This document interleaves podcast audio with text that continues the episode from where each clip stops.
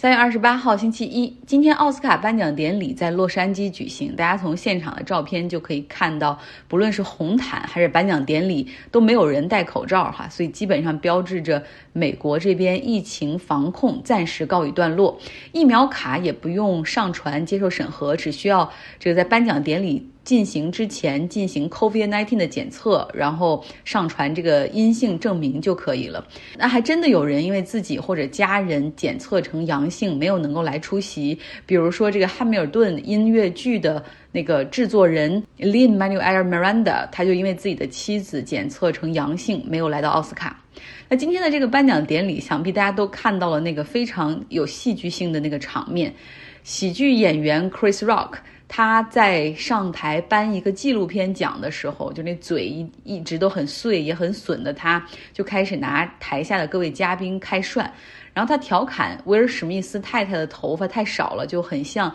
电影《G.I. Jane》里面的主角把自己的头发啊剪光，然后适应这个角色一样。那威尔史密斯的太太的脸色已经不是很好看了，但是 Chris Rock 他并没有意识到啊，而反倒又重复了一下，说：“哎呀，我真心期待你来演这个 GI 镇的续集。”然后这个时候，威尔史密斯就走上台，给了 Chris Rock 一拳打在脸上。那声音是非常的响的哈，因为 Chris Rock 他那个身上有麦克风，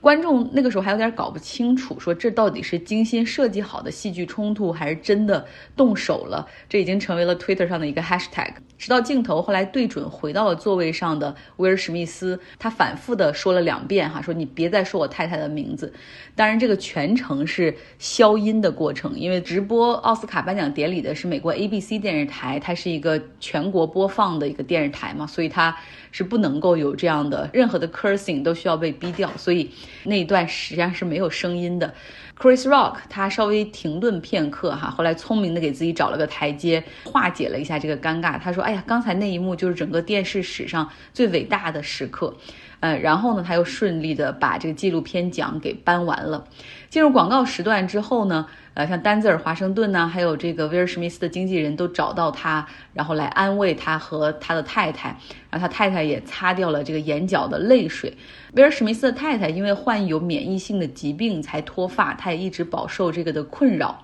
Chris Rock 拿这个东西开玩笑两次，而且这也并不是一个很好笑的这个笑话哈，而非常的不合时宜，所以有人说挨这一拳是是他活该。不过今天这个夜晚注定属于威尔·史密斯。在之后的最佳男主角的颁奖环节，他凭借着人物传记片《国王理查德》拿到了最佳男主角奥斯卡奖，这也是他获得的第一座奥斯卡奖。这个传记片《国王理查德》，他讲的就是网球明星大小威廉姆斯的父亲理查德·威廉姆斯的故事。哈，这个电影我还是在飞机上看的，觉得拍的。还可以讲这个父亲怎么样在洛杉矶一个比较差的区帕萨迪纳这个区哈，然后带着两个女儿就在那种公共的网球场带他们去练，然后旁边就是那种毒贩的交易啊等等，然后你会觉得哎呀，能够把这样的两个女儿培养成人，然后成为世界上数一数二的网球明星，真的很不容易。但是后面也展现了很多这个理查德威廉姆斯他的那种。专横哈，所以为什么叫他国王，像一个 authoritarian 一样，就不允许他女儿有自己选择的权利等等，一切都要听他的。嗯，所以这可能也是为什么大威廉姆斯他后来，比如饱受伤病的困扰啊，然后可能心情有的时候也不是很好，就是因为他父亲在他身上投入的精力过多了，然后反倒他对小威廉姆斯是那种比较放养的状态，因为就是觉得他可能各种身体素质条件没有他姐姐那么好，小的时候也。感觉没有像他姐姐那样一样是一个 star 哈，这反倒成就了小威廉姆斯后面能够拿那么多的大满贯。在上台领奖的时候，威尔史密斯也流下了激动的泪水。他说：“我和理查德威廉姆斯一样，都是家庭的守护者、保卫者，我绝对不允许任何人伤害他们。”所以这个相当于是回应了这个之前打 Chris Rock 的那一拳。呃，其实你说本来哈，这个今天的颁奖典礼应该是他人生中的高光时刻，但是没想到前面有那么一个让人倒胃口的这种 Chris Rock 不合时宜的笑话哈，然后惹怒了这个威尔史密斯和他的妻子。OK，我们来说说汽油价格。最近汽油价格继续保持一个很高的水平，大概六美元一加仑，已经是遍地都是了。不少州呢是采取了取消燃油税的一个办法。那加州政府它用一个更加直接的，就是用上一年财政盈余直接给大家发钱。我过去以为他们就会按照每一个纳税人，然后对此进行补贴，然后心里还嘀咕，就是那些无证移民，就是 undocumented immigrants，他们很多从事建筑业、服务业，这些人才是每天都必须开车上班的那些人，因为他们没有社保账号，所以不是纳税人。当时还想到，如果他们拿不到这个钱，其实是挺可惜的。但周末的时候出了细则哈，你发现加州这个还是比较合理的，他会按照在车管所，也就是 DMV 注册车辆的拥有者进行补贴，每辆车补四百美元。也就是说，如果一个人名下有两个有效车辆的话，那就会给他发八百美元。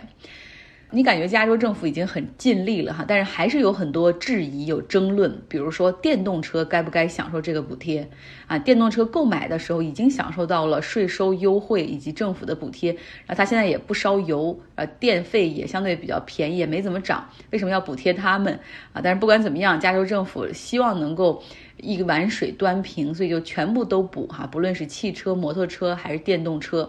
但是还有环保人士反对这个补贴，认为说，其实当油价上升的时候，正是人们可以改变呃行为方式的时候啊。你可以用这种经济行为学的这种理论去解释。更多的乘坐公共交通，或者是买更小排量的车，这是一个很好的契机。别忘了，美国开始从那种大排量的皮卡卡车进入到小排量经济型汽车的这种轿车的时代，就是从七十八十年代能源危机之后，油价高涨开始的。那你现在这样一补贴的话，反倒哈就是会阻碍这个节能环保的一个趋势，说的也很有道理。那另外还有人说，那没有车的人呢？如果乘坐公共交通的人，那也在忍受着生活成本的上升，对吧？如果偶尔有一着急打个 Uber 或者 Lyft，那个价格现在也涨得很多。那加州政府也要照顾这一部分人，所以他还会再拨款大概上亿美元的钱给铁路和公共交通，呃，会保持票价的这种呃低廉的价格，甚至还会给一些票价打折。加州是一个很富有的州，他们去年的财政盈余是七百五十亿美元。州长啊，或者是州州议会也是希望想尽办法给大家能够多发一点钱。比如之前就有哈，家里有孩子的这种父母，如果孩子在上托儿所的话，美国也没有公立托儿所，对吧？都得自己掏钱。那这样的话，你只要每个月提供你这个托儿所的收据，每年就可以返还五千美元的育儿费。那另外呢，他们近期还在准备给每个纳税人发两百美元的一个生活补贴，嗯，还不得不说一下，这个报税季啊快结束了哈，然后这个。我都已经报完了，那你会发现联邦政府的退税时间很长也很慢，这个大概也是因为他们这个人手比较有紧张，然后但是要处理的这个量比较大有关。但是加州的州税的退税就非常的快，按理说正常的流程是要等着联邦的 IRS 审核完毕之后哈，然后州才能够去处理它这部分的税，但是因为可能联邦那边的退税要。六周或者三个月，甚至更久。今年的报税季都快结束了，但是联邦政府那个 RIS，呃，国税局去年的还有很多人的税他还没有搞完。鉴于有这样的情况，那加州就做了一个预审核，然后先退税哈，能让大家可以把手里的这个钱多了起来。油价飙升，大部分地区叫苦，但是也有一些地区，因为他们是产油的，财政收入那就。增长的很快哈，甚至可以用 windfall 来形容，就是大风吹来的一样。像阿拉斯加就有这种感觉，他们的财政收入有一半儿是来自于石油和天然气开采的授权费和税费。假如说油价从六十美元涨到一百美元一桶的话，它的财政收入就会增加二十五亿美元。当然了，这个价格瞬间的变化或者一一两周的变化没有没有用的哈，必须是一个长期价格维持在一个区间，才就会给这个州的财政收入带来大幅的变化。阿拉斯加的财年是从每年的七月一号开始，所以目前是在要考虑制定下一财年的预算，需要州政府在银行以及分析师的帮助下，对油价做出一个平均的预测，然后制定这个预算。那另外上一年还大概有三十多亿美元的财政盈余，哈，也是得益于这个原油价格的上涨，所以这个钱应该如何的去支配？比如说是投入基础设施建设。搞教育投资，还是给百姓每人大概分三千多美元，还是有另外一种考虑，就是存起来以备不时之需。像过去两年因为疫情的原因，不仅油价很低迷，而且旅游业也受到重创。那攒下这笔钱之后，哈，以后遇到这样的情况就可以拿出来呃用哈应急。那从目前的阿拉斯加的数据，我们大概可以对这一年来产油国的像沙特啊、卡塔尔这些国家他们的财政状况的增长哈有一些概念。最后呢，我们来到乌克兰。